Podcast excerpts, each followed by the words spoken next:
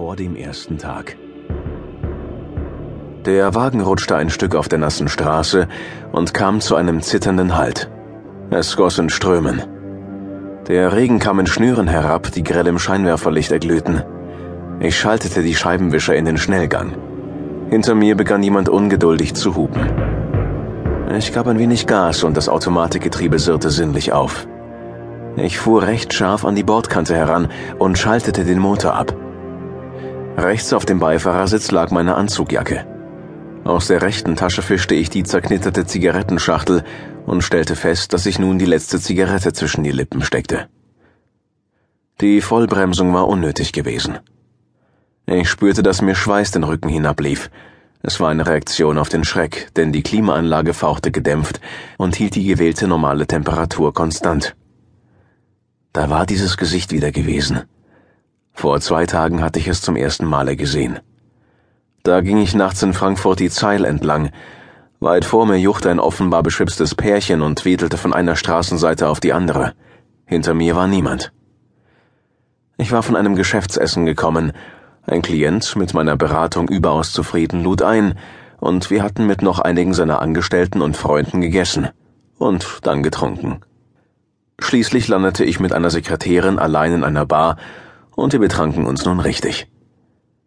Nachdem wir zunächst ein Hotel geplant hatten, wurden wir später ehrlich miteinander und beschlossen, Freunde oder Trinkkumpane zu bleiben. Sie gab mir ihre Nummer und rief ein Taxi.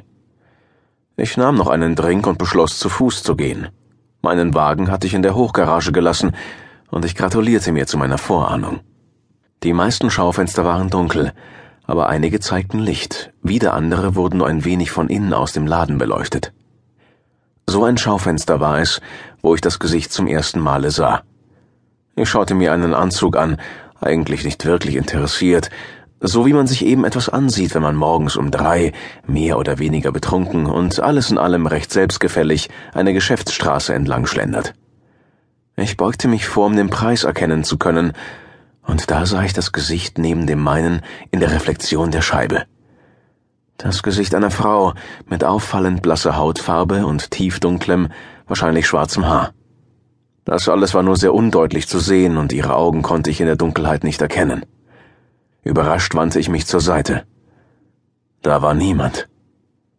Rasch blickte ich wieder in die Scheibe, und ich konnte gerade noch sehen, wie das Gesicht nach innen in den Laden hinein wegschwebte. Seltsam. Ich hatte gesehen, dass sich niemand in dem Geschäft befand, und außerdem war das Gesicht ohne Körper gewesen. Ein Stück vom Hals hatte ich sehen können und einen hellen, hohen Kragen. Ich schüttelte mich wie ein nasser Pudel. Boah, machte ich und grinste mein Spiegelbild an. Diesmal blieb es allein. Ich machte mir jedoch auf dem letzten Teil des Weges um meine Gedanken. Ich kann mit Alkohol ganz gut umgehen, und dies war das erste Mal in meinem Leben gewesen, dass ich offensichtlich halluziniert hatte. Ich bin 39 Jahre alt, topfit und Frauen sagen mir, dass ich gut aussehe. Nun, abgesehen davon, dass sowas natürlich Geschmackssache ist, finde ich das auch. Ich habe trotz meiner jungen Jahre graues Haar, das ich sehr kurz trage, hellblaue Augen, die gelernt haben, verschlossen auszusehen, und ich bin 1,84 groß.